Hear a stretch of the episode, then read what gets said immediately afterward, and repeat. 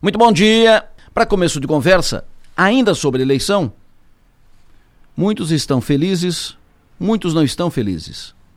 Mas assim funcionam as eleições. Essa é a natureza da democracia. Ela é dura. Às vezes duvidosa e barulhenta, não é sempre inspiradora. Às vezes você perde um argumento, às vezes você perde uma eleição. É assim que a política funciona. Os políticos tentam convencer as pessoas que estão certos. E então as pessoas votam. E quem perde, aprende com os erros. Faz algumas reflexões, sacode a poeira, se levanta e volta ao jogo. Vai atrás. Tenta ainda na próxima vez. Quem disse isso foi Barack Obama, presidente dos Estados Unidos, depois que o seu adversário político Donald Trump venceu a eleição para sua sucessão.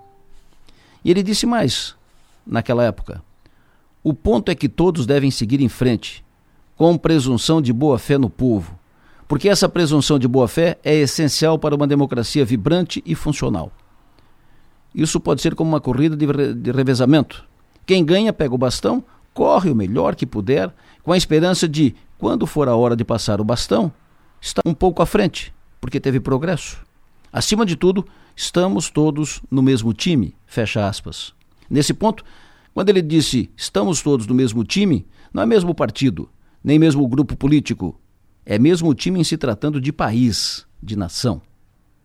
Isso é participar da política sem paixão, sabendo que a eleição se ganha e se perde, e tem que saber ganhar e perder.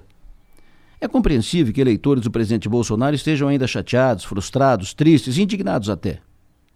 Mas não pode fechar a rodovia, o que é ilegal, porque afronta o direito de ir e vir.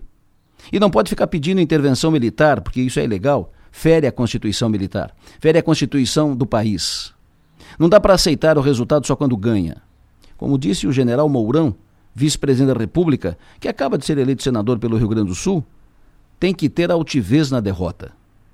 Ou, como disse Obama, sacode a poeira, levanta a cabeça e volta ao jogo.